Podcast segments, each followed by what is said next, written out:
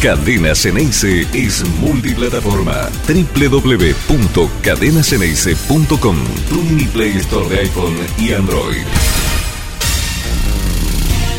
Muy buenos días para todos. ¿Cómo andan? Estamos en eh, la previa a través de un partido. Falta en realidad, nos faltan unos cuantos días, unas cuantas horas por delante, pero ya tenemos que empezar a procurar mirar hacia el domingo. Domingo 15.30 es el partido contra Rosario Central, allá en el Gigante de Arroyito. Por supuesto que vamos a estar haciendo la transmisión de cadena Ceneice. Pero, por supuesto, hay, hay cosas que quedaron, en realidad quedaron un montón de cosas. Después del triunfo del martes a la noche, pero una se destaca por sobre todo.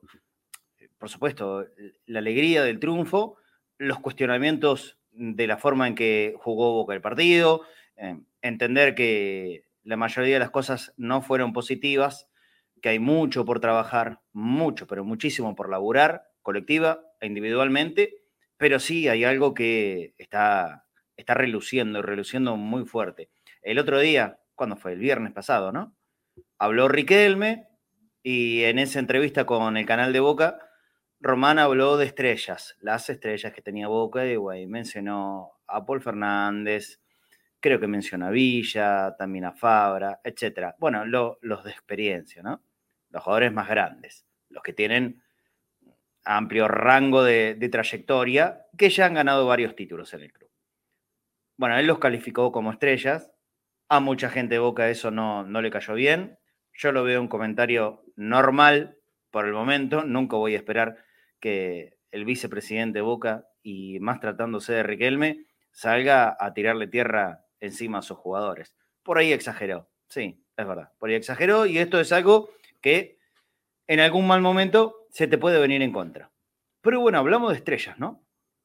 Y estrellas en el fútbol me parece que es un lugar que tiene que estar condicionado y guardadito para, para muy pocos, para muy pocos. Yo digo para no exagerar, ¿no? Y porque si no nos bandeamos, la, la palabra crack, estrella, a veces se le pone y se le dice a mucha gente que no es ni crack ni estrella. Porque eso, repito, queda para un lugar casi para privilegiados. Hoy por hoy, ¿quién es una estrella en el fútbol? Y acá en Sudamérica es difícil de encontrar. Estrella en la historia de Boca, estrella fue Román, estrella fue Palermo, bueno, estrella fue Carlos Tevez, algunos cuantos más, pero tampoco sobran. ¿Nace una estrella? Pregunto, ¿nace una estrella? ¿O lo que puede llegar a ser una estrella es anticiparse a la jugada? Sí, es demasiado. Anticipado y hasta arriesgado. Pero todos lo vimos. Todos ya sabemos de los antecedentes.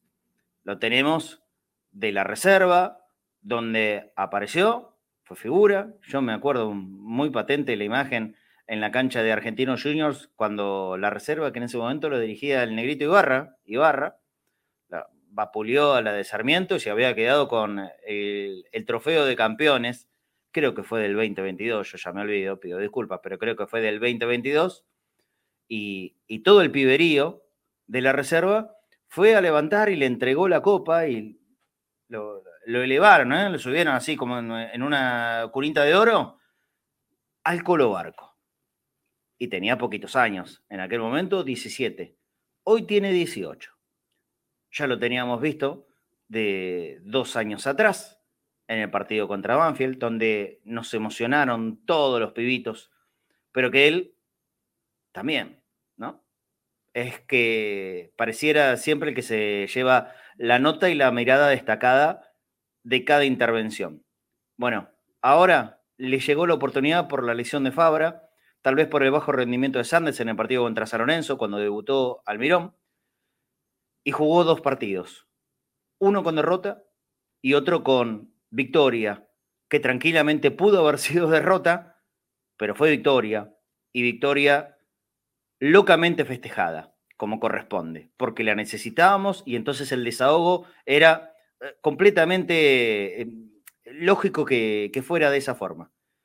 En el contexto de un equipo que jugó realmente muy mal, hubo uno, un pibito, 18 años que también se destacó. O sea, se destacan las buenas, se destacan las no tan buenas, se destacan las malas, se destaca siempre. ¿Será un diferente? Por supuesto que, a ver, compararlo con los grosos, como, como ayer, por ejemplo, hizo eh, Pablo Lisoto y a mí me daba cierto temor, es apresurado, sí, definitivamente es apresurado. Pero las grandes estrellas del fútbol del mundo, ya a esta edad, a los 18, mostraron credenciales. Y generalmente, cuando se hizo una apuesta muy fuerte por ellos, no terminaron decepcionando. Boca tiene muy buenos jugadores en, las inferiores, en el famoso Boca Predio, pero muy buenos, muy buenos de verdad. Hay una generación de, de la categoría 2002, fundamentalmente, y algunos más, otros poquito menos, de esa edad, que son muy buenos jugadores. Algunos llegaron a la primera boca, algunos pisan fuerte en la primera boca, otros se han ido a préstamo a otros equipos para tomar rodaje, para, para tener un camino ya más hecho antes que le llegue la oportunidad de vestir nuestra camiseta. Si es que alguna vez le llega, por supuesto, esa chance. Ahora, este estuvo recluido durante mucho tiempo por distintas cuestiones.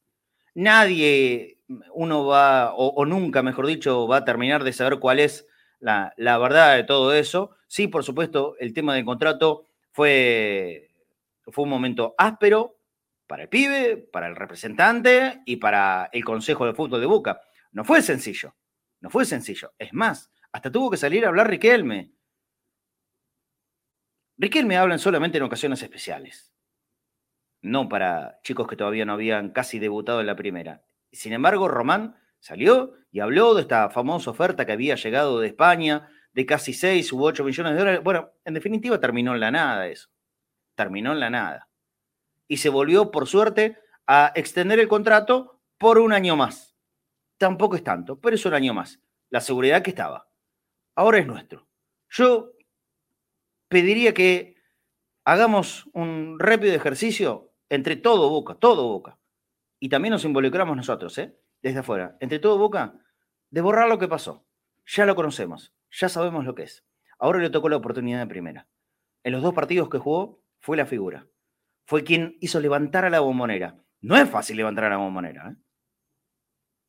También es un lugar para excepciones en la historia. Que se levante la bombonera a aplaudir a un jugador en particular. Está reservado para los grandes, pero muy grandes de verdad. El otro día la bombonera se levantó y después del gol de Alan Varela, se permitió el tiempo para ole, ole, ole, colo, colo, Claro, estamos hablando del Colito Barco. ¿Nace una estrella? ¿Boca tiene ahí una estrella? Ese lugar reservado para poquitos. ¿Lo tendrá el Colo Barco? Lo que nos quede, ¿no? Sabemos el momento que vivimos como país y hasta como club y en el fútbol argentino en general. No solamente Boca se involucra en esto. Vaya uno a saber cuánto tiempo lo podemos llegar a disfrutar. Pero, ¿tenemos en nuestras filas a la nueva estrella del fútbol argentino? Por ahora es una pregunta casi casi que íntimamente, para mí es una convicción de seguridad. Este pibe es bueno, en serio. Este es crack de verdad y no le queda grande la palabra y este puede llegar a ser una nueva estrella de boca. Lo único que pido es que la dejen brillar. Si tenemos una estrella de verdad, que la dejemos brillar y que la aprovechemos. Ojalá Dios quiera que para él, para su futuro, para su carrera y para Boca en particular, que es lo que nos importa y nos involucra absolutamente a todos, sea de esa forma. Que tener las calidades las tiene absolutamente todas. Colito Barco, una vez que entró, ojalá que no salga nunca más. Saludo a mis compañeros. 13, 10 de este mediodía otoñal hermoso. Banco a morir esta temperatura, este otoñito, con fresco a la mañana y con solcito a esta hora del mediodía que nos acerca casi a los 20 grados, no sé exactamente. Sí, 20 grados hace compro esta temperatura para todo el año, eternamente te diría, eternamente. Me encantan estos días, fresquito, un saquito liviano a la mañana y ahora estamos con el sol, siempre sol a pleno, por supuesto. Así. ¿Cómo andan, muchachos? Muy buen mediodía. Hola, Flaco Fornés, querido. ¿Cómo andás? Hola, Marce, Nico, hola a todos. Eh, como vos decías, ¿no? Eh, se nace con una estrella y, este chico eh, nació con una estrella. ¿no? Lo importante es cómo lo cuidamos ahora porque, a ver, yo pongo siempre el ejemplo Barcelona-Messi, ¿no? Y cómo lo rodearon a Messi de buenos jugadores, de jugadores que entienden cómo juega Messi. Y sería bueno que, que Boca intente eso, ¿no? Que ya sabemos lo que es el Colo Barco, ya sabemos que puede levantar a toda la bombonera y poner a la bombonera de pie para aplaudirlo. Y, sería bueno que Boca empiece a, ver eh, cómo cuidarlo a estos chicos, ¿no? A él, al Changuito, a, a todos, a Langoni, a Morales y a los próximos que van a subir, porque hay un semillero tremendo. Hay muy buenos jugadores que hay que rodearlo de buenos jugadores y de esa manera se cuidan. Y cuando uno nace con una estrella como nace el Colo Barco, hay que dejarlo, dejarlo que remonte vuelo, que remonte vuelo, que remonte vuelo, porque no tiene techo. Por lo que hizo en estos dos partidos, el Colo no tiene techo. No tiene techo, por eso. Tomemos el ejemplo de Barcelona. ¿Cómo rodearon a Messi? Lejos Messi del Colo por ahora pero rodeémoslos con buenos jugadores. Claro. Para que no sea tan dañado en el futuro, porque le van a salir a golpear como, es normal, pero rodeémoslo de gente que lo pueda salir a defender. Es muy buena observación. Es muy buena.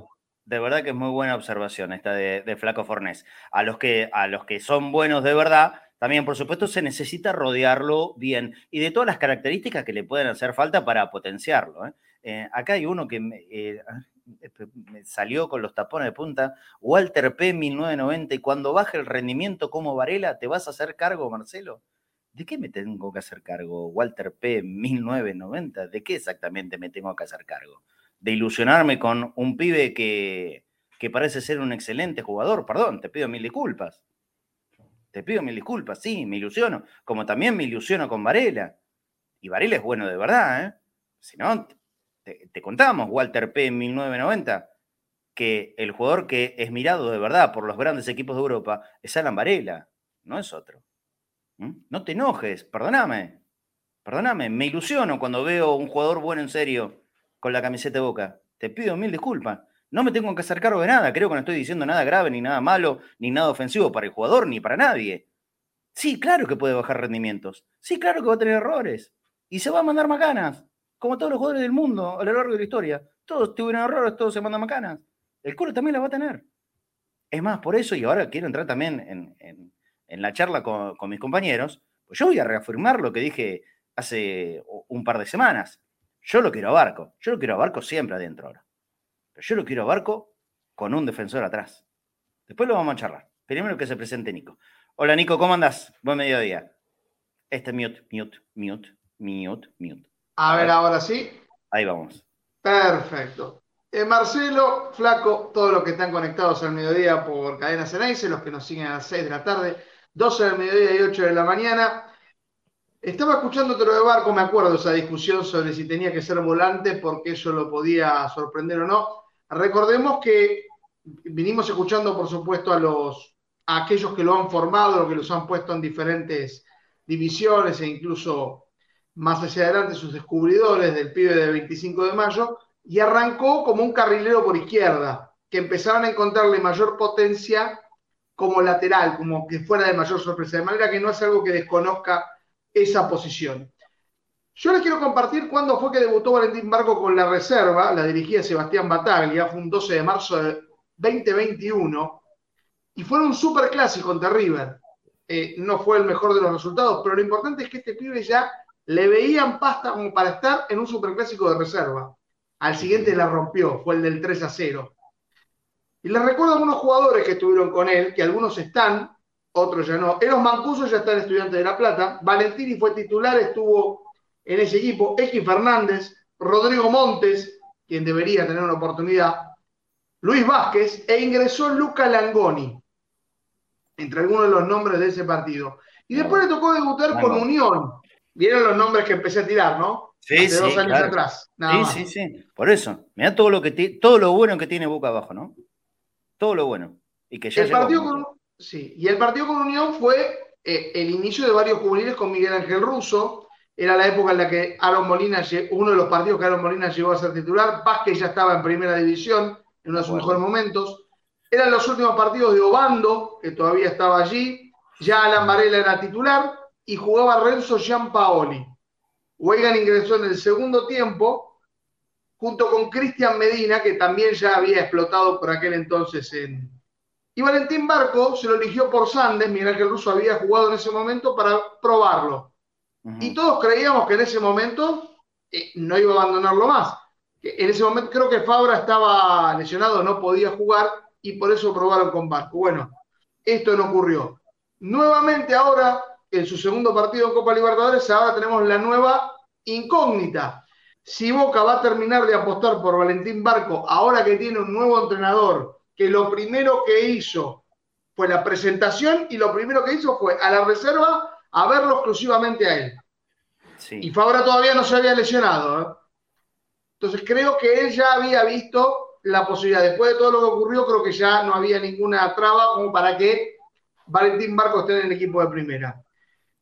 Más allá de la ilusión o no, que creo que los, oyentes tienen razón en, en saber que yo creo que ya Barco ya pasó ese bajón que todo el mundo dice. Porque pasaron dos años entre su aparición en primera y ahora esta segunda oportunidad que le permite estar en el sub-20. Tengamos confianza de creo que todo este bajón pronunciado que tuvo, que incluso le hizo perder el sudamericano sub-20, haya sido como algo que lo fortalezca. Y lo hemos visto en el partido con Pereira, que no perdió su, esencia y creo que ha ganado madurez, a pesar de ser tan joven. Tengamos fe de que Valentín Barco mantenga su nivel. Pero no nos subamos todos al mismo tiempo al barco, porque ese barco necesita un montón de botes salvavidas. Y si se empieza a llenar de gente, se puede llegar a hundir si lo dejan solo. Totalmente, totalmente. Eh, la, habitualidad de cualquier, de cualquier chico que, debuta en la primera. Eh, y es normal, ¿eh? Si fuera a tener un bajón, es normal. Pero bueno, vos nombraste un jugador es Fabra. Fabra va a estar para volver después del partido contra River, más o menos, un poquitito más, tal vez, en cuanto a la lesión. Supongamos. Tengo acá la lista de los de la enfermería que tiene bueno, hoy. Bueno, supongamos que después del partido con River o, un par de semanas más, Fabra ya pueda llegar a estar más o menos en, condiciones de, de, volver. En ese tiempo, en ese lapso, va a ser el periodo que se juegue el Mundial Sub-20. ¿Tenemos la fecha confirmada del Mundial Sub-20? Eh, teníamos, la, fecha, creo que ya, se definieron, ya se definieron las sedes del Mundial Sub-20. Bueno, Boca lo va a perder entre aproximadamente 4, 5, 6 o, 7 partidos, del 20 de mayo al 11 de junio. Gracias, chicos, de encontrado. Ahí está, ese Del 20 de mayo al 11 de junio se juega el Mundial Sub-20. Ahí en el medio, partidos de campeonato, partido de la Libertadores que Boca no lo va a poder tener porque va a estar jugando el Mundial Sub-20, ojalá que le vaya bien y que Argentina llegue y gane la final. Entonces, eh, no, esperamos que, que, vuelva rápido porque, bueno, ya está una vez cedido, que les vaya bárbaro. Eh, ¿Cuándo vuelva es la pregunta? La pregunta es cuándo vuelva. Yo tengo una firmísima convicción, es, Barco entró, no lo saquen más, no lo saquen más, por favor, no lo saquen más, no lo saquen más. Ahora, pero también entiendo entiendo que una vez que se te recuperan todos los jugadores que hoy tenés lesionados, que en principio fueron titulares, un tipo de la trayectoria que tiene Fabra, nos guste o no nos guste, Fabra tiene una trayectoria, es el, ese jugador con más años, hoy que viste la camiseta de Boca, ya pasó los siete años. Eh, Va a llegar a los 200 partidos. Bueno, entonces, entonces, seguramente eh, pueda llegar a ser eh, tenido muy en cuenta para volver a ser titular. Esto es así, nos guste o no nos guste. A mí particularmente, y tal vez no me gusta tanto. Yo lo preferiría que lo sostengan a Barco, a como dé lugar. Pero bueno, también entiendo que seguramente vuelva Fabra. Si vuelve Fabra, y acá fuertemente lo digo, tiene que seguir Barco y no jugando uno arriba del otro. Boca no puede jugar con 12 jugadores. Que juegue Barco y que se lo utilice como un mediocampista ofensivo con características que puede ser tranquilamente como un eh, hombre que cubra cada vez que Fabra va al ataque. Si Boca puede llegar a. Imagínate, imagínate estos tres jugadores. Estos tres jugadores. Fabra, Barco o alternándose la posición. Tranquilamente puede ser eso también. Fabra, Barco y adelante de ellos Villa. Boca tendría la mejor eh, franja izquierda del fútbol argentino, no tengo dudas. Fabra, Barco, Villa. Tendría de todo, una cantidad de variantes como ningún otro equipo pudiera mostrar. Ninguno, ninguno. Fabra, Barco, Villa. Barco y, Fabra cambiando cuando, cuando sea necesario, haciendo las coberturas, oyendo los dos al ataque. Porque Boca también ¿eh? puede tener una impronta ofensiva mucho más importante de la que es en, este tiempo. Lo conocemos como tres, sí, lo conocemos como tres, pero por características físicas, a mí, me, a mí lo que más me preocupa de estos primeros tiempos de Barco en primera es lo físico, el choque, el roce, el pelear con un delantero de los grandotes, volás por el aire. Barco es, es chiquitito, es chiquitito, todavía no está eh, formado eh, muscularmente, eh, no, es una fibra que choca y, no va a rebotar. Por ahora es lógico que choque y rebote, si bien está más, más armadito, pero esto va con el paso de tiempo, de los años, de trabajo, de los entrenamientos, de gimnasio. Es, es un proceso muchísimo más lento. Entonces me parece que si lo aprovechamos con todo lo que sabe, con la pelota, que va para adelante como un loco, que no le tiene miedo a nada, que va, que se enfrenta, que choca, que se puede meter en el área, que tiene buen centro, que tiene buena pegada de pelota detenida, ¿por qué no lo podemos aprovechar un poquitito más adelante? ¿Por qué no? O sea, no necesariamente que vuelva Fabra o que vuelva Sandes en algún momento signifique que tenga que salir el Colo Barco de titular. Y, y con esto cierro, pensando que el sector de la mitad de la cancha en la izquierda de Boca está todavía vacante, ¿eh? No hay nadie que se haya hecho cargo de ese lugar. Nadie. Pasaron un montón a esta altura. Nadie se hizo cargo. El que más jugó, increíblemente, es Ramírez. ¿Alguien piensa que el Colo Barco no puede reemplazar la característica de Ramírez? Yo creo que no solo lo puede reemplazar, sino que largamente lo va a mejorar. Esta es mi idea de hace mucho tiempo y antes que lleguen estos dos partidos, ¿eh? en los que jugó. Sí, ya sé que lo conocimos como número 3 en la reserva, jugó todo este tiempo de número 3. Creo que es perfectamente adaptable a, si tenemos uno más atrás, que se mantenga en la mitad, por la izquierda. Es más, va, a funcionar, estoy seguro. Creo, creo que con el esquema que planteaba Ibarra con Gracián y Pompey tenía incluso más sentido, porque jugaba mucho más por afuera. Habría que ver ahora con Almirón que proporciona mucho más eh, el toque corto y el medio. Otra cosa. Pero, pero Barco tiene, diagonal, Nico, ¿eh? Tiene mucha diagonal. Más vale si vas a pensar en eso, hay que meterle en la cabeza a Villa de que le tiene que dar la pelotita, que tiene que darle el pase, porque va a estar desbordando. Eh, es algo que todavía Villa no, no incorpora. El otro día se encontraron varias Lo incorporó, lo incorporó. Bueno, espero lo incorpore más seguido. Sí, sí, por supuesto. Pero, yo creo que el otro día se, encontraron varias veces en, el segundo tiempo, sin para mí llegar a ser un buen partido eh, de Villa, pero bueno, ahí, digamos, también de la forma de jugar que tiene Barco te, va forzando a ese, a ese lugar. ¿eh?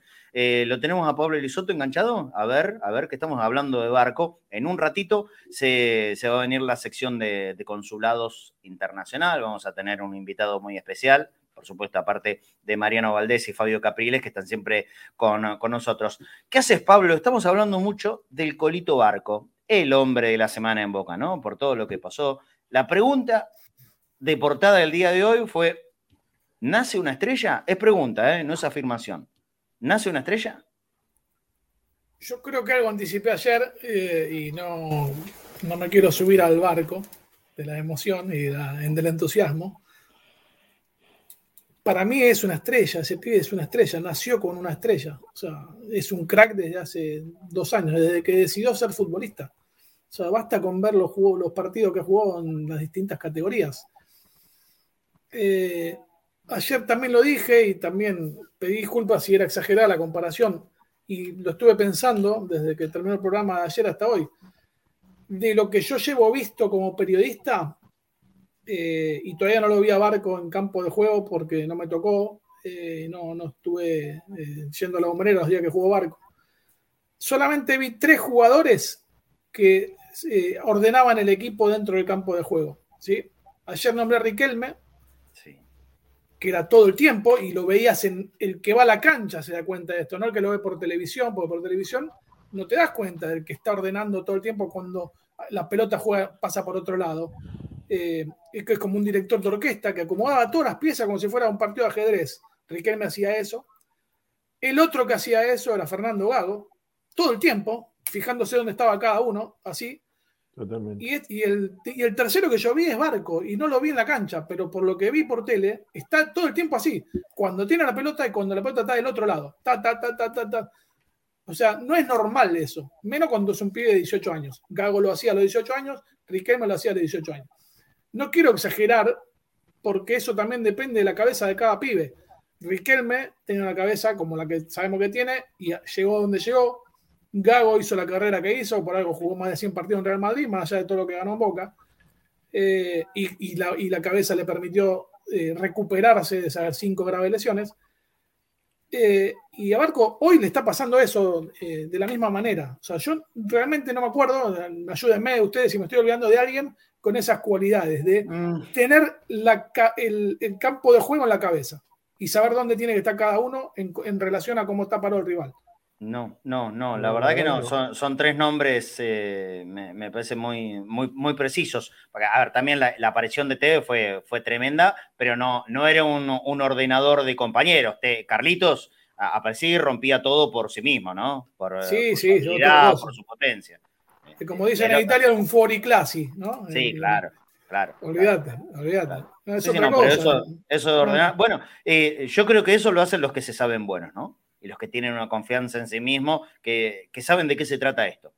Animarte a los 18 años eh, a jugar un partido tan caliente como era el otro día, en la bombonera, y dar indicaciones, es porque te sabes que sos bueno y te tenés mucha confianza. Es eso. No se asusten, ¿eh? eh ¿Cómo era la canción Vale 10 palos verdes? Sí, sí, pero todos tenemos, eh, todos tenemos en claro que, que, es muy joven, que recién pisa la primera boca todos tenemos en claro eso, que por supuesto que tiene que ser acompañado. Nadie, nadie pretende que, se maree, ni que sea grande, ni nada de eso. Me parece que estamos señalando, ni más ni menos, la, potencialidad de un jugador que es de Boca y que estamos contentos que sea de Boca. Miren, hoy en el sub-17, sub-17 de la Argentina, sub-17 de la Argentina, hay un jugador de River, yo, como no pude ver los partidos de estos chicos, que todos hablan bárbaro. el Diablito Echeverry. Claro, no, no, lo vi, entonces no, no, no, puedo, no puedo decir nada porque sinceramente no lo vi. Escuché comentarios y que River lo va a tasar con una cláusula de recesión de 50 palos euros. De 50 palos euros. Bueno, eh, Barco tiene ya un recorrido, apenitas, pero mayor. Ya jugó en la primera boca, ya demostró todo lo que tenía que demostrar en la reserva, ya lo hizo. Ahora está empezándolo a demostrar en la primera boca. ¿Por qué yo no me puedo ilusionar? ¿Por qué yo no? ¿Y por qué en esto vamos a, ser eh, contraproducentes? No, por supuesto, ahora dependerá de su propia inteligencia, de estar bien rodeado familiarmente por parte de los representantes o del representante, de los propios compañeros de Boca, del técnico de Boca, de los dirigentes de Boca. Es el todo, como siempre, como en cualquiera, como hubo que rodearlo bien a todos los grandes jugadores a lo largo de la historia pero permítanme decir a mí que no solamente River tiene un crack, Boca también lo tiene. Boca también lo tiene. Y está más cerca todavía de poder verlo. Lo tenemos ahí a mano. ¿Por qué se enojan los propios hinchas de Boca cuando nosotros queremos exaltar y alabar algo nuestro propio y que no lo estamos inventando? Hay potencia ahí. Hay una potencialidad muy grande. ¿Por qué te puedes enojar por eso? Hay cosas que, bueno, yo creo entender, ¿eh? ese enojo, Marcelo. Y no, es un enojo por, por elevar al pibe. Me parece a mí que viendo la actualidad futbolística de Boca, que tiene que mejorar mucho, quizás el temor que tengan muchos de que, que se transforme en una nueva dependencia, como que sea lo único a rescatar y que todos estemos colgándonos de eso. No, pero eso es trabajo de todo Boca. Eso es trabajo de todo Boca, que le, como dijo el flaco, que, le, que lo rodeen bien que le armen una estructura colectiva donde, donde potenciarlo. Pero a todos los buenos se le armó un equipo para que brillen. A todos los buenos se le armó un equipo. El miedo es a no quemarlo. Creo que el miedo es que no quieren quemar al pibe. Bueno, eh, yo no tengo miedo de quemar cuando, cuando veo un bueno en serio. Porque no se quema uno bueno. El bueno da la respuesta solo, no necesita que un, cualquier persona de cualquier medio de comunicación lo elogie. ¿Miedo de qué? ¿Miedo al elogio? El Kun Agüero debutó con 16 años, muchachos. Y con 16 años todos nos dimos cuenta que era un fenómeno. Era un fenómeno. Independiente que no El Kun Agüero. Y en un Independiente que era un desastre. Lo dirigió Ruggeri, imagínate. Imagínate. Y sin embargo, Ruggeri no tuvo otra que dejarlo en la primera. Porque era un fenómeno, con 16 años. No se asusten, ¿eh? No se asusten. No queremos dañar, al contrario, queremos sumar. Estamos viendo uno que es bueno de verdad. Si no, ¿viste? No, bueno, yo creo que también pasa por un tema. Perdón, con me interrumpí. No, no, tranqui, tranqui. Primero los saludo, pero ni los salude. Discúlpeme que, que llegué tarde, que, que tenía Pasa nada. otra reunión. Eh, la verdad que recién lo nombraste. Me parece que la crítica, o que, que, bueno, yo no, la- no la entiendo cuando estamos solamente elogiando una realidad, es pues justamente vos recién lo nombraste. El último que, que Boca tuvo así fue Tevez. Para, para que quede claro. O sea, na- Sí. nadie regala elogios porque sí.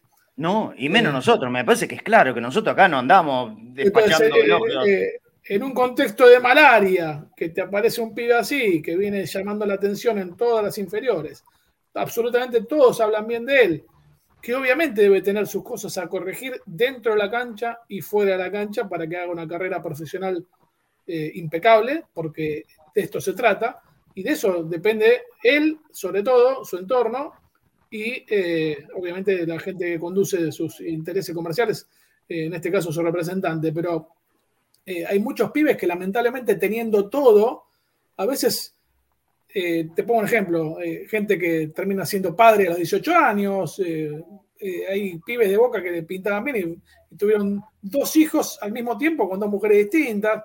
Sí. Entonces, Mm. Eh, ahí te explota la cabeza. O si tenés que sostener a 15 hermanos, eh, eh, ahí se, se complica.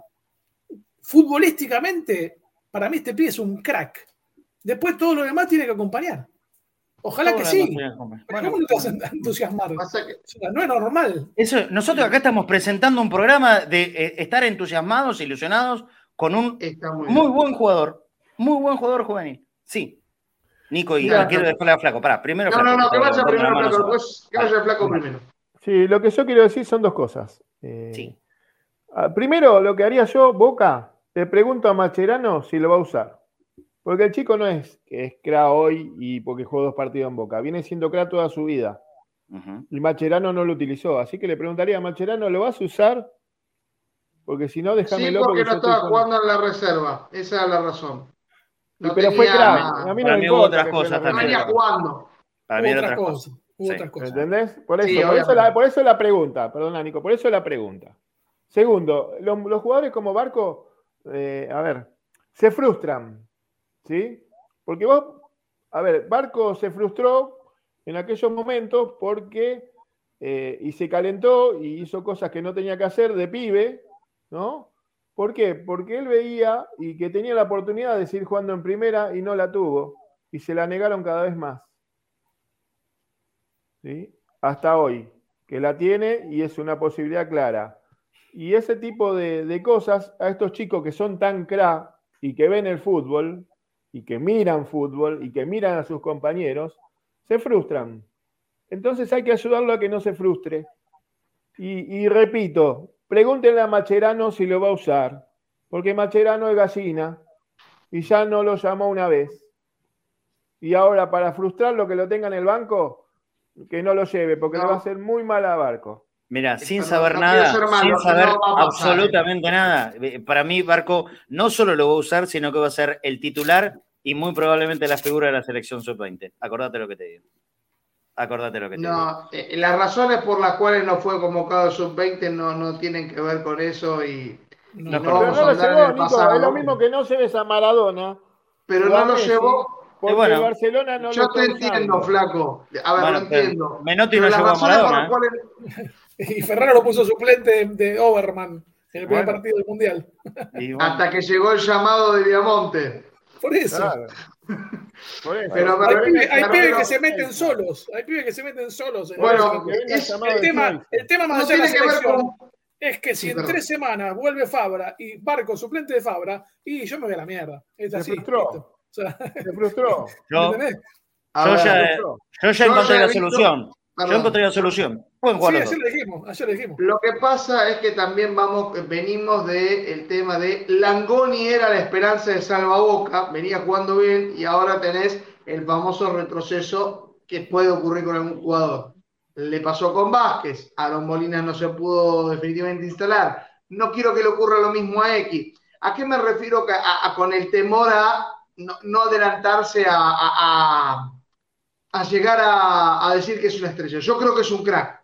Yo lo que no quiero es que le ocurra este kickback que le pasó a estos otros jugadores. Pero no por Que- culpa que- de él, que se- Nico. No, no estoy diciendo que sea la culpa de él. De hecho, ya, creo que la diferencia es que ya lo pasó.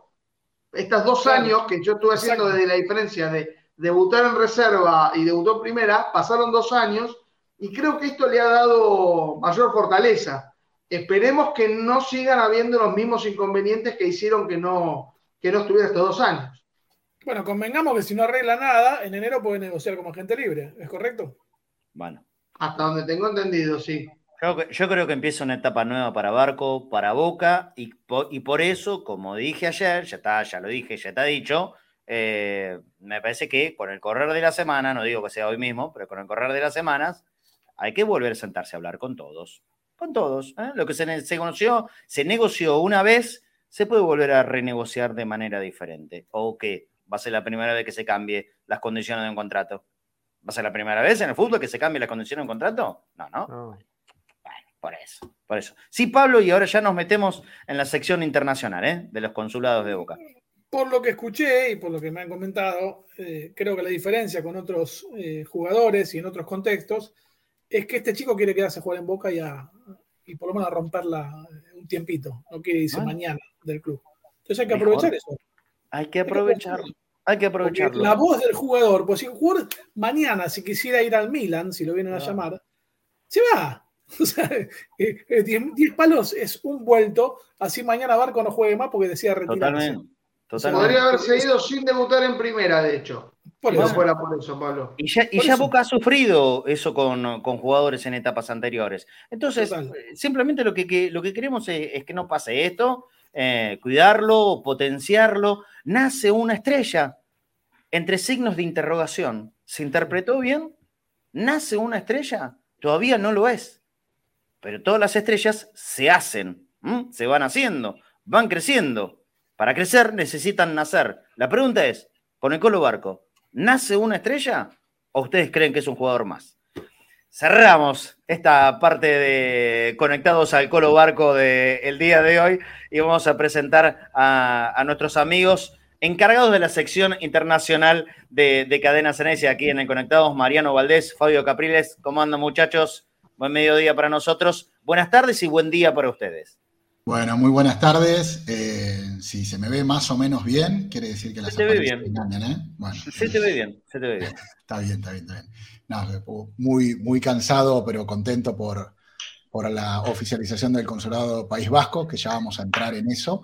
Eh, una jornada muy linda y, y bueno, son dos días seguidos durmiendo tres horas, pero cuando la sarna pica y es con gusto, hay que bancársela. Los Valdés que- suelen dormir poco, ¿no? ¿Eh? Los Valdés suelen dormir poco. Y este el cambio horario con los partidos. Y yo tomé un avión para el País Vasco a las 5 de la mañana y Boca jugó de 2 a 4. Imagínate si después de- del gol de Varela pude dormir y no escuchar posta. No. Imposible. No, claro. claro, obvio. Así que ahí estamos. Eh, bueno, le doy la bienvenida a Fabio que nos tuvo la semana pasada y, y nos va a presentar un invitado especial. Hola Fabio. Hola a todos, ¿cómo están? Y bueno, Mariano, como dicen, Boca no duerme, así que a veces toca. Literal. Así que, eh, nada, siguiendo la línea, siguiendo la línea de la semana pasada que, que presentamos al consulado de, de Madrid, eh, vamos a hacer una pequeña recapitulación junto con Martín. Tenemos a Martín ya en Martín Montero de parte del Departamento de, de Exterior de Boca, eh, para que nos cuente un poco de cómo fue esta oficialización en, en Madrid. Hola Martín, ¿cómo estás? Hola, ¿cómo andan chicos? Bueno, me alegro de verlos a todos y gracias por la invitación. Eh, sí, la verdad es que estamos muy contentos de, de esta etapa, esta, esta gira de, de, recorrer los consulados que nos quedan tan lejos, pero que bueno, tratamos de que estén cerca. Eh, y empezamos por Madrid y ayer como estuvimos con Mariano en, en País Vasco y la verdad es que, que, todo fue muy lindo. Están las dos oficializaciones, los dos consulados, la gente, una onda tremenda, una alegría este, de, que el club este, los esté reconociendo en este momento a pesar de la distancia y de todas las adversidades, que el club los esté reconociendo como oficial y bueno, nosotros súper contentos y orgullosos de, de, ser parte de estos momentos históricos para el club, históricos para, para los consulados y para, bueno, todos los hinchas de Boca que en este momento están eh, en esta región y por España. Qué bueno, qué bueno, Martín. Y, cuéntanos, ¿cómo, o sea, ¿qué, ¿qué, hicieron durante la oficialización? ¿Qué actividades tuvieron? ¿Dónde, ¿Dónde se realizó la misma? Si fue en la misma sede de, de, del consulado? ¿Tuvieron que, buscar un lugar más grande? No, este, bueno, fue la sede, la sede del consulado que tiene una oficina arriba y abajo tiene un, una gran, gran salón. Este, nos encontramos arriba más temprano, ahí como ven en la foto, estamos firmando la, la, documentación presentada este, y el estatuto y el, el, la solicitud de, de consulado oficial y bueno, algunas documentaciones que, pedimos y que el reglamento demanda. Este, bueno, firmamos ahí todos nosotros con la comisión directiva del consulado de Boca en Madrid y después, bueno, fuimos abajo que había una fiesta que tenían como 115, 120 personas. La verdad que fue una fiesta muy masiva y muy, muy, muy alegre, muy buena onda siempre todos. Eh, bueno, ahí hicimos el acto este, digamos, institucional, institucional, ceremonial, digamos, de la oficialización, donde entregamos este, el, diploma que los reconoce, donde se vieron videos este, que le mandaron otros consulados, que le mandaron las, las mujeres de, la Secretaría de, la Secretaría de la Mujer de todos los consulados y donde le mandaron también este, saludos los dirigentes de Boca de primera línea del club, reconociendo este momento y esta oficialización. Martín, perdón, ¿eh? me, meto en, la, sección de, Mariano y de Fabio. ¿Cómo andás? Eh, a nosotros nos ve mucha gente desde afuera, pero muchísimos, muchísimos hinchas de boca desde cualquier país del mundo. Acá los muchachos siempre nos muestran eh, distintos consulados, ya recorrimos varios países de Sudamérica, también ahora en Europa estamos en, en, un tiempo haciendo España casi de punta a punta, pero yo quiero que le cuentes vos, Martín Montero, encargado, ¿no? Eh, y junto con Carlitos Colombo, los dos más importantes del Departamento de Interior y Exterior de Boca. ¿Cuál es el requisito o cuáles son los requisitos para que, aunque sea un grupito de hinchas de Boca, se empiecen a asesorar para formar un consulado en cualquier ciudad o país del mundo que estén?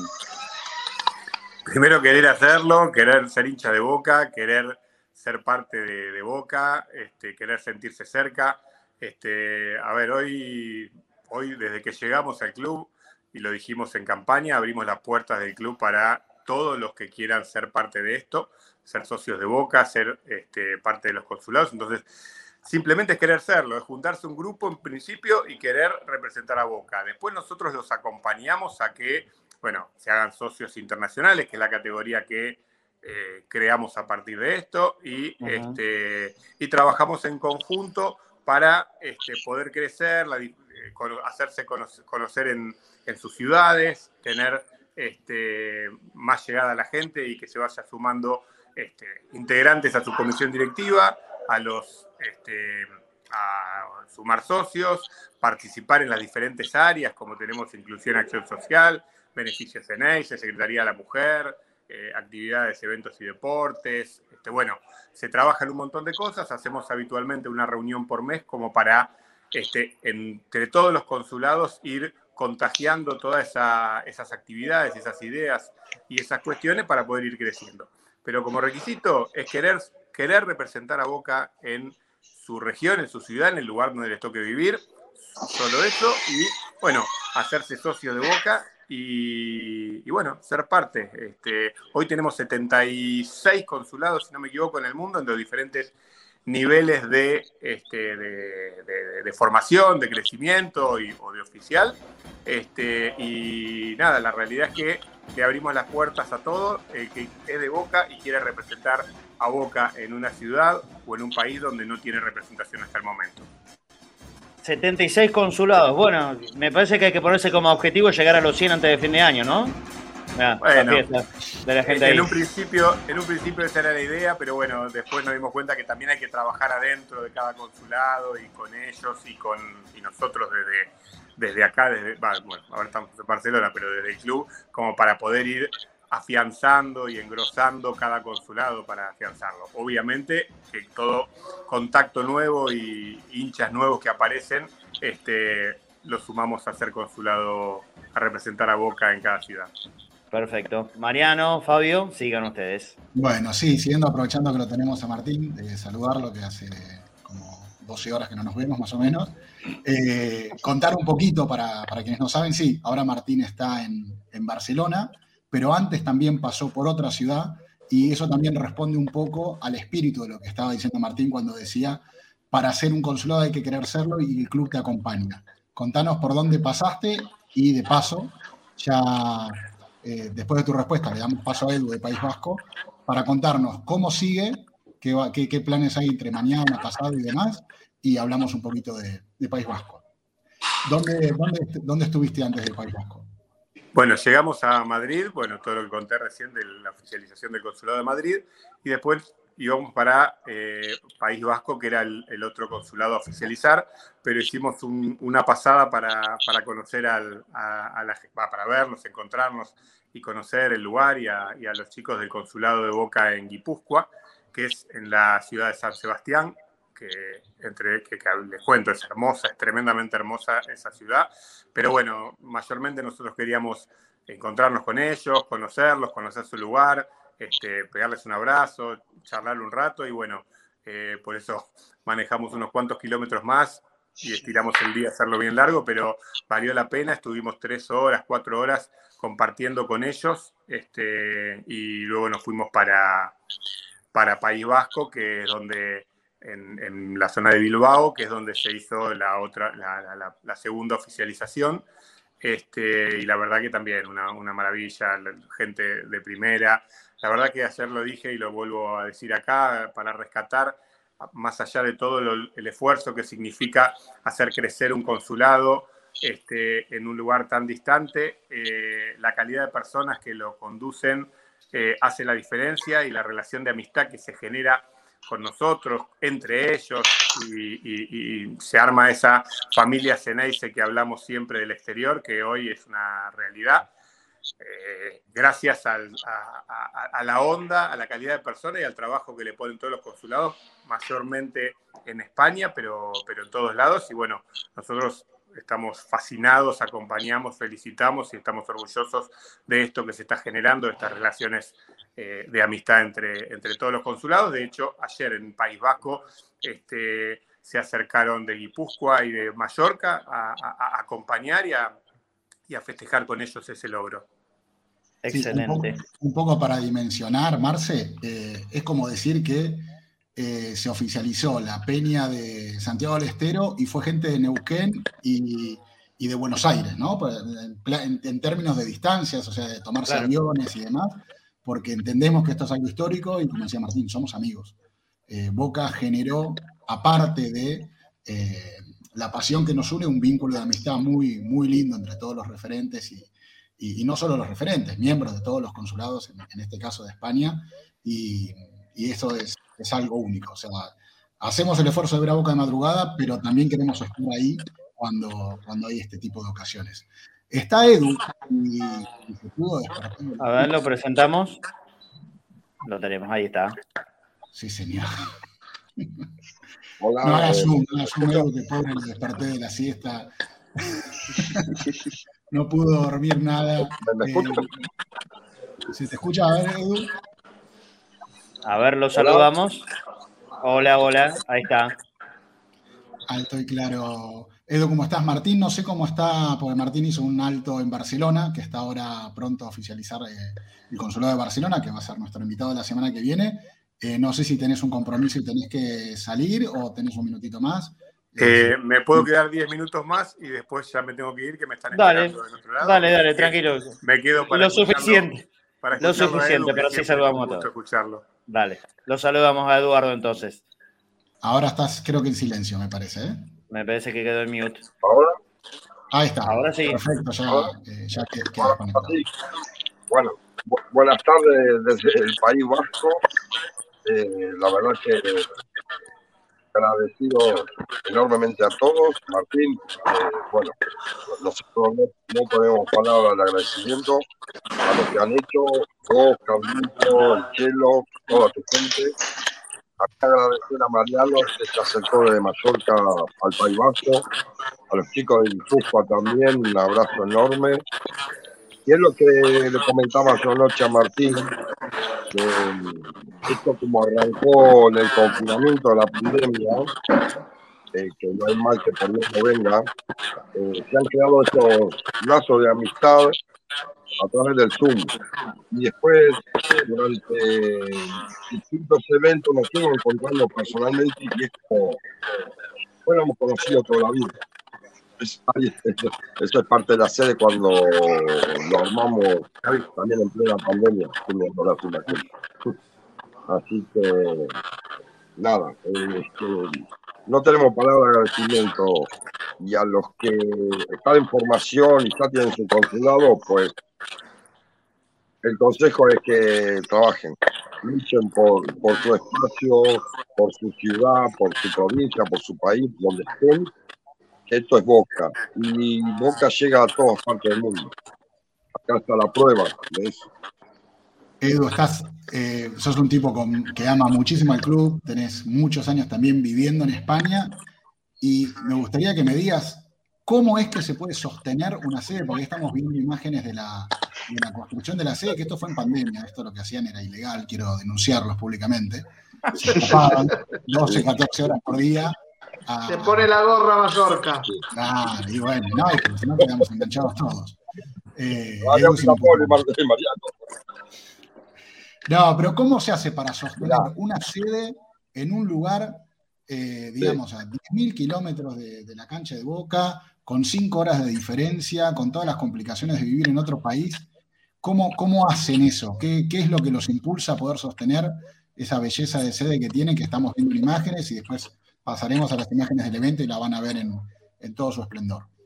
Bueno, mirá, eh, acá no hay ningún, misterio, no, este, no hay ningún secreto, no somos técnicos que tiramos cuenta a la luna.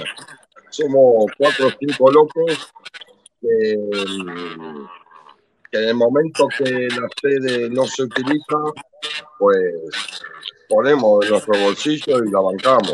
Y en el momento que se utiliza, pues eh, no, es que hay misterio, Mariano. Eh, nosotros no solamente usamos la sede para ver un partido de boca o, o el mundial, como ha pasado hace poco. Eh, nos juntamos para festejar un 25 de mayo, un 9 de julio, eh, para festejar el 20 de junio.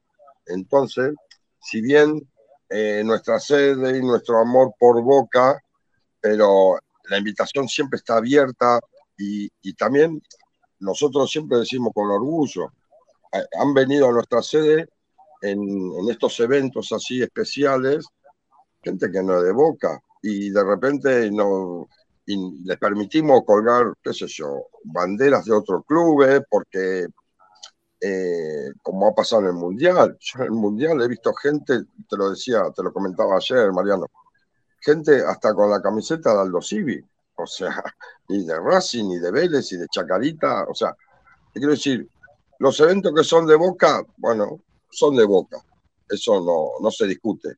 Si querés venir un 12 de diciembre, sabes a lo que vas a venir. Pero un 9 de julio, hacemos locro o empanada o cosas argentinas, pues viene todo el mundo que quiera venir y está todo el mundo invitado. Entonces eso también te ayuda a mantener la sede. Eh, no- oh, qué buena esa foto. Eh, no sé si, si fui claro, es, es Sí, eso. sí, le pones no, mucha simpleza y sencillez no tener un local que sea exclusivo de algo, sino que Sí, esté abierto sí. a, a todo el mundo. ¿Entendés? Nosotros, por ejemplo, cuando eh, nos juntamos para ver los partidos de Argentina, no eran solo argentinos, había vascos, había de la colectividad ecuatoriana, venían chicos colombianos, paraguayos, o sea, eh, nuestras puertas están siempre abiertas eh, a, a todo el mundo, acá no, no, no, no tomamos distinción de colores ni de países, ni, todo el mundo puede venir a nuestra sede. Sí, Genial. contás algo muy claro y muy fácil, pero de uno que está desde este lado también, créanme que no es nada fácil. Hay muchísimo trabajo, mucho amor por, por lo que hacen Sí, y, sí, y mucho tiempo invertido y mucha locura. ¿eh? Y Bueno, a ver, eh, el tiempo invertido por nosotros, a ver, nosotros, nosotros para armar esa sede estuvimos prácticamente Iván y yo, Iván es el presidente del consulado, eh, Iván y yo prácticamente mano a mano entre 12 y 13 horas diarias. Eh, y vuelvo a repetir, no, digamos, fue en época de confinamiento, o sea, nadie, nadie trabajaba, nadie podía salir de la casa, y nosotros nos aventuramos y, y porque tuvimos el tiempo y porque, a ver, la mano de obra era nuestra, no tuvimos que invertir mano de obra, porque, qué sé yo, yo eh, no sé si lamentablemente o, o gracias a Dios, qué sé yo, tengo como seis o siete oficios dentro de la construcción. Entonces, eh, dicen que cuanto más oficio, más pobre es uno, pues sí, es verdad. Entonces, la mano de obra fue nuestra, ¿no? solo tuve que invertir en pintura, en, en paneles de, de yeso, durlo, copladur, como le quieran llamar, y en electricidad la hicimos nosotros, y, o sea, eso fue nuestra ventaja, no tuvimos que pagar un electricista, un, un yesero, o sea, esas cosas las hicimos nosotros, mano a mano. Eh, y esa fue la, digamos, el, dentro del capital de, de dinero, lo que nos salvó. Nosotros hicimos todo. Claro. La voluntad, como decía recién Martín Montero, las ganas de querer hacerlo. Sin ganas, nada, nada de lo que pasa en, en el mundo Boca es imposible. Y los consulados son simplemente Pero, representantes seguro. afuera del país de Boca. Eh, Ni más ni menos que eso. Ganas, ganas, ganas, ganas. Mete- meterle huevo, Sí, eh, aparte, vivir esto mirá, a la Boca. Sí, eso. Mirá, nosotros cuando alquilamos local estaba súper pelado eso, imagínate, en un local. Y lo alquilamos eh, casi llegando a marzo.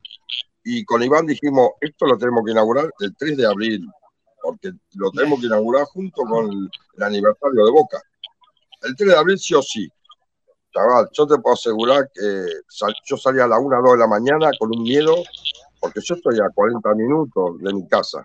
Y era- imagínate, porque el confinamiento, eh, no se podía circular y, y ver un auto en una carretera a las 2 de la mañana, pues te veían de Claro. cualquier lado. Tuve la suerte Claro. que en un mes nadie me vio, porque si no hubiera estado, no sé, me hubieran detenido, qué sé yo. ¿Entendés? Pero yo dije, lo tengo que inaugurar el 3 de abril, lo tengo y lo inauguramos el 3 de abril. O sea, no hubo ningún retraso. Pero eh, es eso, eh, cada día yo me despertaba a las 6, 7 de la mañana y ya iba conduciendo, iba pensando qué trabajo íbamos a hacer en el día y ahí estábamos con Iván esperándome y, y ahí arrancábamos y eran las 12, una, cuando ya veíamos que estaba oscuro, Iván, me voy porque me van a, me van a meter en ganas. Y, y no me podía quedar a dormir porque yo en mi casa tengo perros y no estaban todo el día, tenía que dar de comer, obviamente. Si no, me hubiera quedado, me hubiera instalado un mes ahí, no me lo, no, no me lo han movido, pero me tenía que volver. Dale, Nico, una consulta y ya cerramos la sección. Eduardo, Dale. primero Ugur, mi, mi- mi apellido es italiano, pero mis rostros faciales denotan mi, mi bajo, las cejas grandes, todo. Así que lo primero, lo primero que quería saber era, ¿qué tan conocido es Boca en San Sebastián? ¿Cuánto te han preguntado sobre este consulado? Y si dentro de los que están allí hay varios que manejan este doble idioma que tienen, el euskera y con el español. Vale. em, primero, eh, nosotros somos el País Vasco, no Guipúzcoa, San Sebastián y Guipúzcoa. Pero bueno, eh, somos, digamos, limítrofes y hermanos. Em, Perfecto. Mirá, el euskera es un idioma súper, pero súper difícil, súper difícil.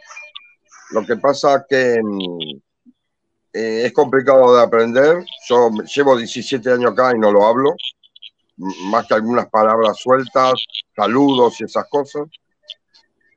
Em, pero mm, en este lugar, yo vivo en Lekeitio, un lugar de Vizcaya, y la mayoría son, aparte de vascos, son latinos. Hay muchos paraguayos, hay colombianos, venezolanos, argentinos somos pocos, tenemos 20 en total. Eh, así que no tenemos problema con el, con el idioma, porque los vascos, en cuanto inter- interpretan que no sabemos euskera, ellos mismos te hablan en castellano, no tienen problema, no son cerrados. Perfecto. A ver, perfecto. Eh, voy- yo quiero primero despedir a Martín Montero porque estaba justito con el horario, ya son más de las 2 de la tarde. A ver, pues, lo, pon- lo ponemos en, pantalla a Martín. Agradecerte por, este rato. Bueno, y para contarle a la gente, ¿no? Todo este laburo que nosotros ponemos por lo menos una vez por semana aquí de, de los distintos consulados en, en el exterior, tienen como, como gran representante a Martín, Martín Montero, eh, hombre encargado junto a Carlos Colombo del Departamento Interior Exterior. Ahora estás en Barcelona, ¿no es cierto, Martín? Está en mute, quedó en mute. A ver, saca el mute, Martín, del teléfono. está. Ahí está, sí. Este, sí, estamos en Barcelona, llegamos hace 40 minutos. Este, y nada, en principio agradecerles a ustedes por este espacio que, No. que todas las semanas este, nos dan al exterior, a todos los consulados del exterior, con Mariano, con Fabio, este, en representación, pero que bueno, que todos los consulados participan y están atentos de esto. Y bueno, nos sirve muchísimo la difusión, porque esto, por más que empezó hace tres años este proyecto, eh, no deja de ser nuevo y saber que, que- le pueda llegar a todo el mundo y que hoy pueden ser socios, parte de Boca desde el lugar en el que están. Eh, está buenísimo que- que se difunda de todas maneras y bueno, agradecerles este espacio. Martín, un abrazo grande. La idea acá en, en la difusión es tratar de hacer todavía más grande a Boca y que todos los hinchas que hay desperdigados por el mundo, que son miles, millones, eh, se sientan parte del club, pero parte en serio y con un aporte que también a Boca le va a venir muy bien. Te mandamos Excelente. un abrazo gigante, Martín. Un abrazo a todos, gracias. Chao, Muy bien. chao. Martín Montero, y ahora sí, eh, pueden Fabio, Mariano, despedir a Eduardo. Yo también lo saludo desde aquí, a- al amigo del País Vasco. Me, me quedó la frase esa: eh, cuatro locos. Es, es imposible hacer nada, nada. Y, y- Están locos, eh. Es que me siento muy identificado, ¿sabes por qué? Eh, Estamos. Por esto, por esto. Eh, Cadena Ceneice sería imposible si no estuviéramos completamente locos. Entonces, eh, de verdad que me siento identificado. Cualquier cosa que tenga que ver con Boca, que no salga desde el club mismo, tiene que ver con la locura, con la pasión, con el amor al club. Es esto. Es esto. Así que eh, por el, eh, eso, eso que dijo esa frase, nada, a ver, no, no busquemos nada raro, no hay, no hay mucha vuelta. Son cuatro locos que destinamos un montón de horas de nuestra vida, de nuestra propia guita, para, en este caso, armar un consulado, tener un lugar de reunión. Ese lugar de reunión sirve para juntar también argentinos que no necesariamente son hinchas de boca. Eh, teniendo en cuenta esto, Eduardo, creo que lo dije la semana pasada, Boca es lo más representativo que tenemos a nivel país afuera. No, hay nada más representativo. Miren, hoy en este, en este momento, ahora, ¿eh? ahora acá en la Argentina, en este momento, 1404, está estallando todo por los aires en la economía, 440 pesos el dólar. Está, está, ¿Saben qué? Está todo para la mierda. Esto es la verdad. En la Argentina está todo para la remierda. En la parte económica, ¿saben cuál es, el, cuál es el respiro? ¿Saben cuál es la vía de escape de millones de argentinos? Boca. Boca. Boca es vía de escape, Boca es la pasión, pero también es tratar de ocuparte la cabeza a no querer explotártela contra la primer pared que ves. ¿Se entiende por qué el trabajo tan importante que hacen ustedes afuera? Porque ustedes están tan locos como nosotros, pero simplemente a kilómetros de distancia. Y por ahí no sufriendo tanto la economía. Pero no importa. Lo sienten a boca y sienten lo que significa boca exactamente igual que para nosotros. Es eso, Eduardo. Así que desde acá, de lejos, te, te mando felicitaciones. Y, y, me identificó mucho eso que dijiste, cuatro locos. Bueno, muchísimas gracias a todos. eh, la verdad que, bueno, no tengo palabras para agradecerle porque, a ver, no, no lo quiero hacer largo porque según que agarro el micrófono, Mariano me conoce. Sí, sí. Pero para, para un argentino que está a 12.000 kilómetros de, de- de su país, de su gente, de la bombonera, es duro, es muy duro. Pero encontrarse eh, con otros argentinos que vivan la misma pasión, que, que sientan los mismos colores y formar algo, y encima, y, encima, porque uno cuando empieza como Peña, es simplemente, bueno, nos juntamos para ver un partido, para ver la boca, no sé qué, comer un asado, vale. Pero encima, em- empezar a escalonar, ¿no? Y que Boca nos diga, bueno, eh, las peñas ahora pueden ser consulados con estos requisitos. Bueno, intentémoslo, pim, pim, seguir escalonando.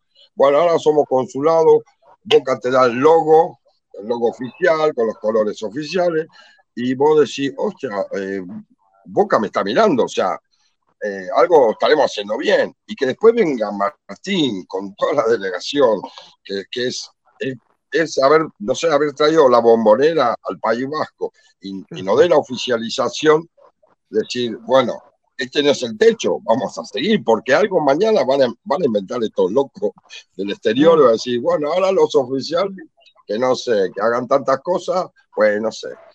E irá otra cosa, porque esto están todo el tiempo pensando para que nosotros no tengamos un techo, sigamos, sigamos creciendo, y es eso. Y la prueba, pues la tienen a la vista. Nosotros somos parte de, de este proyecto de ellos y, y ven que los resultados, pues, se, se dan, que esto no, no, no es verso.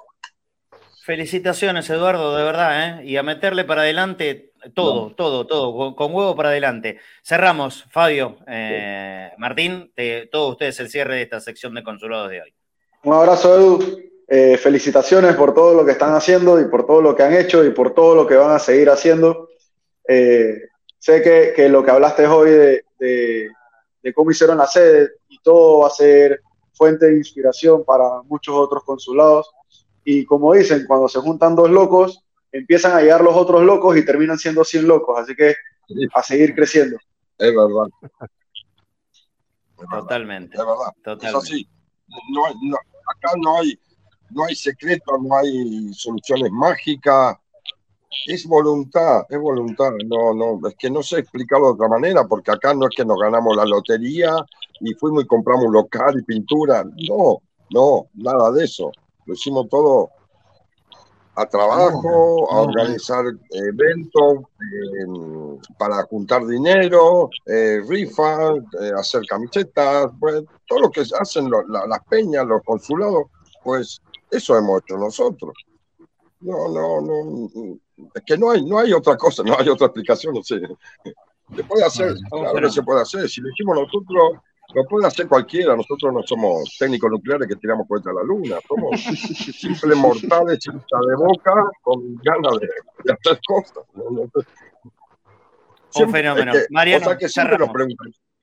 Bueno, bueno, tenemos que ir cerrando la, sección, agradecido siempre por el espacio. Edu, me encantó volver a darte un abrazo. Edu fue la primera persona de exterior que, conocí fuera de Mallorca. Y nada, como para cerrar, lo de los cuatro locos lo compro, pero son un montón en País Vasco. ¿eh? Para ser consulado oficial no hay que ser cuatro, hay que ser un montón de socios y lo son. Y dentro de la locura que ustedes hablan, que vos, Martí- eh, Marce, Martín, te voy a decir Martín, vos me dijiste Martín antes. Martín González. arroba, arroba, que también está en Twitter, le mandamos un saludo, eh, que nosotros estamos afuera y estamos locos. Fíjense que Cadena tiene mucho que ver, porque ahí pasó de largo una foto con, eh, que estaba con Maxi de Guipúzcoa, que lo conocí gracias a Cadena. Martín Montero no lo dijo, pero ahora se iba a tomar un café o a hacer una actividad con Dieguito Hermoso, a quien también conocí gracias a Cadena, y Cadena también está metido en todo esto. O sea que no, no es casualidad, hay una serie de sucesos causales. Leandro Valdés, mi hermano, está viviendo en Barcelona y mañana van a oficializar el consulado de Barcelona, así que bien podría venir de invitado la semana que viene y después nos toca a nosotros, 48 No, no, horas. no, no lo vas a meter a tu hermano Perdón. invitado porque eso, eso es una estafa, ¿eh? No, no, no. No, bueno, pero no va a llorar arbitrajes Por ahí le ponemos una gorra para que el pelo. Podemos hacer algo. Bueno, Eso porque vive en por- Barcelona. Por eso inició el tema con los arbitrajes. Claro. Allá es, allá es terrible. Bueno, listo. Cerramos. Te, Eduardo, te mandamos uno- un abrazo muy grande ahí en el País Vasco. A Fabio y a Mariano. Bueno, lo- los esperamos la semana que viene. Chao, nos vemos. Abrazo grande. Abrazo grande para todos. Linda Ahora sí sección de. corresponde a Agur, de ¿eh? porque yo lo dije mal. Es Caillo es hola, Agur es adiós. Entonces le estaba diciendo adiós cuando estaba empezando a hablar. Gracias al, al chat que me, tradu Claro, que me ayudó mi euskera básico. Bueno, vamos, vamos a cerrar el, el programa de hoy con un poquito de información, ¿les parece? Obviamente dándole el crédito a, a nuestro compañero Fafi Pérez. Hoy hubo una práctica de fútbol. Esta práctica de fútbol la ejecutaron los jugadores que no jugaron el otro día. Así que eh, no vayan a enloquecerse, no piensen que esto que vamos a decir son los que van a jugar el domingo contra Central. Tranquilidad, tranquilidad. Sí, hay un ensayo táctico. Mañana va a ser la práctica recién eh, pero meramente informativo. Hay un ensayo táctico con un esquema de 4-4-2. El equipo que puso Almirón hoy, que no necesariamente sea el que juegue el domingo contra Central, ¿queda claro? No va a ser el que juegue el domingo con Central. Chiquito, así. chiquito en el arco. Weigan, Roncaglia, Rolón, Sandes. Hay que completar el equipo. Baje los nervios, la crispación. No va a jugar Rolón. Igual no vendría mal tenerlo al Rolón como alternativo en la mitad de la cancha, ¿eh? Y me hago cargo de lo que digo. Totalmente. En la mitad de la cancha jugaron Medina, Pulpo González, X Fernández y Pallero, y arriba Merentiel y Vázquez. Estos en un 4-4-2 ensayaron porque no jugaron o jugaron pocos minutos en el partido del otro día contra el Pereira. Para saber cuál es el equipo y esperemos mañana.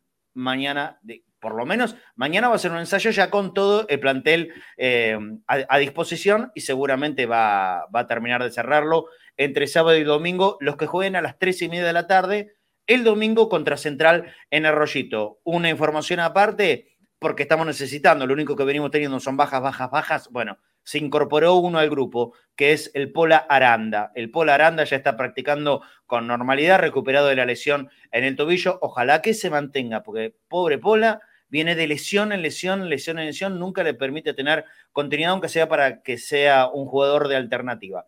Ya empezó a practicar con sus compañeros, ahora le va a faltar lo lógico, el juego, el fútbol, que eso se toma en, entrenami- en entrenamientos y alguna vez que le toque jugar eh, un partido. Esto, esto es así. Pero la buena noticia es que ya el Pola está recuperado y hay que ir recuperando soldados, porque son muchos, ¿eh? Son muchos, cada vez más. Benedetto se confirmó ayer el desgarro, grado 2, eh, así que está afuera por un tiempo largo. 21 Rame- días. Bueno, Ramírez va a estar 21 días de afuera. Eh, ya estaba afuera Langoni, estaba afuera Fabra. ¿Qué es lo que pasa con el Changuito Ceballos? Algún, algún dolor todavía en la rodilla, ¿no? Eso dicen. Sí, molestia en la rodilla, lo van a ir llevando de a poco y Rojo Desde aquella patada, para la- Sí. Desde aquella patada, el Chango no, no pudo volver a jugar prácticamente. De Leyendecker, así se Cierto. llamaba, ¿no? Sí, sí. Leyenda No de puedo- ex News, de Mm, hecho, Bueno, el bueno, jugador de eh, agropecuario. ese partido contra el Agropecuario en Salta, allá en la Copa Argentina, eh, es- ese criminal, porque fue un criminal, una patada artera criminal al Chango, y no pudo volver a jugar. No pudo volver a jugar. Dije X González, perdón, X Fernández. Si dije González, pido disculpas. X Fernández. Eh, El Pulpo la- la- la González y. X Fernández, ese fue Sí. el doble ciclo Ahí que se está. jugó. Pulp- Pulpo y X. Pulpo González, X Fernández. Pero es, es probable que me equivoque porque mm, tengo grabado de hace mil años el X González. Bueno, X Fernández. Ahí está. Recordemos que X Eh, González fue un jugador en su momento, que uno de los que tanto se decía que iba a reemplazar a Riquelme.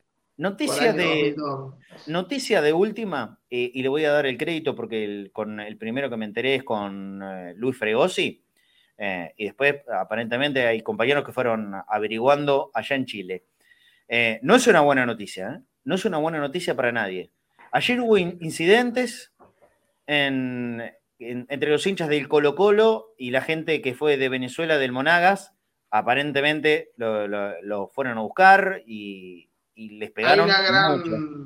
Hay Bueno. una gran diáspora en, Chi- en Chile de venezolanos y no es solamente un problema futbolístico, sino también nacionalista. Parece ser que hay mucho, Bueno, muchas discriminaciones en la comunidad venezolana allí, en Chile. Terrible, terrible, terrible, terrible, porque la pasaron muy mal los del Monagas. Eh, esto llevaría a una sanción para el Colo Colo. ¿Cuál sería la sanción? Jugar el partido con Boca, que es el que viene de Copa Libertadores, a puertas cerradas. Pero este aquí, este aquí, ¿quién la liga de rebote? Los hinchas de Boca.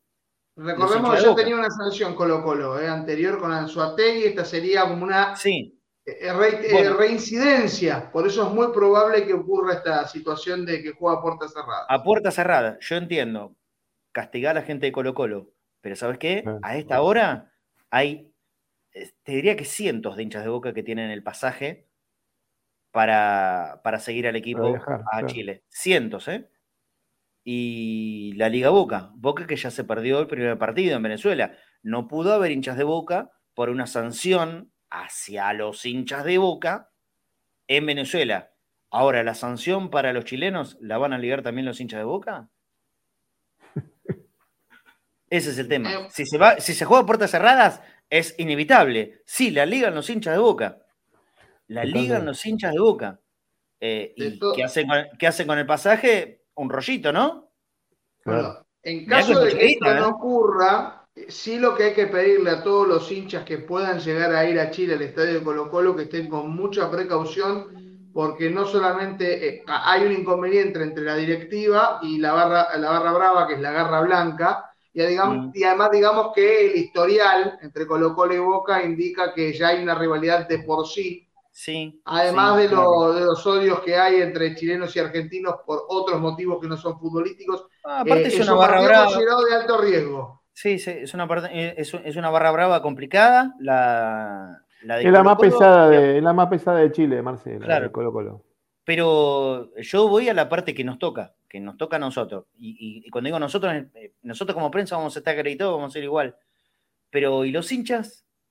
¿Por qué la, por qué la ligan los hinchas de boca? ¿Por qué la ligan los hinchas de boca? Porque ahí estar- estaríamos teniendo, ya tuvo, eh, el hincha de boca tuvo una sanción directa y ahora tiene una sanción indirecta, sanción igual. Claro. sanción igual. Entonces, cuando hay una injusticia de por medio, ¿viste? Es complicado. Y no me imagino que, que la Conmebol eh, permita que no haya hinchas chilenos y sí hinchas de boca. No, no va a pasar. No va a pasar esto. No va a pasar. Entonces, la, la liga otra vez los hinchas de boca de rebote. Y la verdad que está mal, está muy mal. Yo te puedo asegurar que hay muchísima gente que ya ha sacado su pasaje. Que ya ha sacado su pasaje. Bueno, eh, así están las novedades. ¿eh? Aparentemente hubo incidentes graves, la pasaron muy mal los venezolanos y, para Colo Colo la sanción se extendería hasta lo que dure su participación en la Copa Libertadores. O sea, no solamente en este partido. Podría extenderse a todos los partidos que juegue Colo Colo en la Copa Libertadores. Hablando de ese partido, como, es, como involucra al, al grupo de Boca, lo contamos. Se jugó anoche, ganó el Colo Colo 1-0 con un penal, chiquitito así, pero penal, flojo partido de los dos, sobre todo el Colo Colo, que obviamente era el que tenía la responsabilidad. Yo vi entero el primer tiempo, muy flojo, me sorprendió, yo esperaba, eh, esperaba mucho más del equipo chileno, no lo superó en ningún momento, hasta diría que en los primeros 45 fue un poco más eh, el Monagas, por ahí no tanto en llegadas, pero en, cuanto a dominio de- del partido fue un poquitito más el Monagas, hasta que casi llegando a la finalización de esa primera etapa, un penal chiquitito, chiquitito, chiquitito, el árbitro decidió cobrar, el bar se hizo el sota, para adentro, con eso ganaron 1 a 0. A ver qué van a poner en pantalla. Ah, bueno, ponemos el, eh, el grupo de Boca, el grupo F. De hecho, jugó mejor Colo Colo ante Pereira en Colombia, Sí, sin dudas. siendo local con Monagas. De Sin manera que tampoco hay que tener en cuenta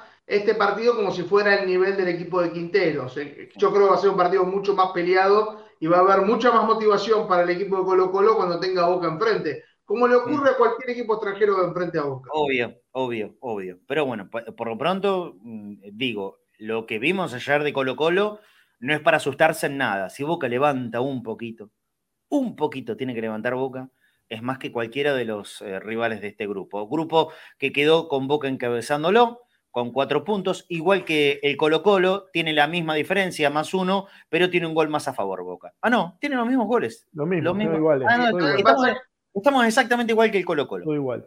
Con cuatro puntos a favor y que Pereira, Colo Colo. sí, y Pereira Monagas también igual, pero ambos con un punto del empate que, que habían obtenido con, con Colo Colo y con Boca de la primera fecha. Así está, estamos igualitos en todos con el Colo Colo. Cuatro puntos, dos partidos jugados, uno ganado, uno empatado, dos goles a favor, uno en contra. Exactamente iguales en Boca y Colo Colo, los punteros, jugadas dos fechas del grupo F de la Copa Libertadores. Bueno, muy bien, muy bien. Dicho Tenemos esto- reserva también, ¿eh? Hoy ¿Hay juega la reserva? a las 8 de la noche, el equipo Ujú. de Marino Ron, en Boca Predio, allí eh, en Ezeiza, eh, recibirá a la reserva de Rosario Central a partir de las 8 de la noche el partido. Los que lo quieran ver, recuerden que está en la aplicación de LPF Play, de la Liga Sí. Profesional de Fútbol. Probablemente no vean un carajo, pero bueno. Sí. La verán con algún problema de streaming, pero básicamente estarán viendo y seguramente tendremos eh, el informe eh, mañana en Conectados al Mediodía. Muy bien, ¿tenés, tenés formación o no, no la tenés todo? No, todavía no están las confirmaciones, solamente la, la información de que se juega a las 8 de la noche.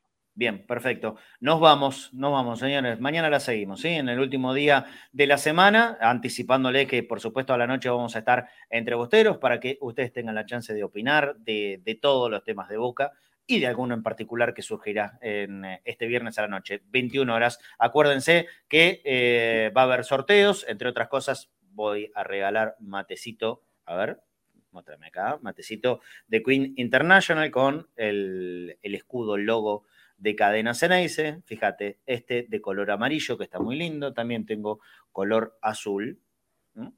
Queen International, el matecito de acero quirúrgico, de excelente capacidad y de duración eterna. Es simplemente una cuestión de cuidarlo. Un mate de calidad en serio, ¿eh? muy lindo, muy bueno eh, y no se te va a poner nunca la yerba. Por supuesto, como siempre, gorritos de cadena Ceneice para sortear, para regalar. Y ahora, al que gane, al, al que gane, hombre, mujer, quien sea, le, se va a ganar en combo, ya sea gorrito o mate, que es lo que tengo de premio. Por ahora va a venir con un jueguito de carrera de mente, ¿sí? Al que gane, quien gane, va a llevarse junto con el mate o con el gorrito un juego de carrera de mente, que ya vamos a volver a jugar en las finales. Extraño las Copa, ¿sí? ya- ya- vuelta a desafiarme. Vamos a volver, vamos a volver. Lo que pasa es que fueron, fueron semanas turbulentas, ¿no? Entre Sí. cambios de técnico, partido que no venía, Bueno, muy bien una de las preguntas era ¿quién va a ser el entrenador de Boca? Hubiera sido una de las preguntas de Sí. carrera de mente en ese momento. Claro, claro. Bueno, entonces cua- cuando, cuando bajan un poquito las revoluciones de cantidad de partidos, y ojalá que sea con mu- muy buen ánimo, porque se vienen de los eh, partidos bravos y todos consecutivos, Central, Racing, Colo Colo, River, vamos a volver a jugar el carrera de mente sin ningún problema. Nos vamos. Chau, Nico. Abrazo grande. Mañana la seguimos. Abrazo grande y bueno, veremos qué es lo que nos depara el partido con Central. Si es que Almirón mantiene esta idea de repetir la mayor cantidad de nombres eh, durante todos los partidos o si hace la rotación con el equipo canalla. Así es. Flaco, querido, abrazo grande. Hasta mañana. Bueno, Marce, nos vemos mañana. Saludos a todos y bueno, esperar qué, qué pasa mañana en la práctica, ¿no? Que la práctica mañana va a dar la- al equipo titular. Ahí se devela todo. Mañana te espero y la seguimos hablando de eso también. Dale, Marce, abrazo. Muy bien. Bueno, 14.24. Nos vamos eh, a relajar, ¿no? Eh, tratar de respirar hondo. Esperar que el país se calme. ¿Cómo se va para calmar este país? 440 el dólar. Eh, todo cuesta más. Todo sale cada vez más caro.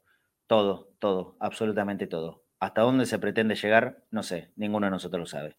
Eh, ¿Cómo se hace para solucionarlo? No, no, mucho menos lo sabemos. Tendrían que estar encargados ellos de solucionarnos la vida a nosotros, ¿no? O por lo menos de no hacernos la tan difícil. Sobre todo, no, no, no pedimos que la solucionen. Simplemente les estamos pidiendo que no la sigan haciendo cada día y cada minuto más difícil. Eso es lo único que le pedimos. ¿Podrá ser posible? Mañana seguimos hablando de Boca, que es lo que sabemos y lo que también nos hace limpiar un poquitito la cabeza. Abrazo grande para todos. 13 horas puntual, los espero mañana, acá como siempre, conectados al mediodía en Cadena Sanés. Chao.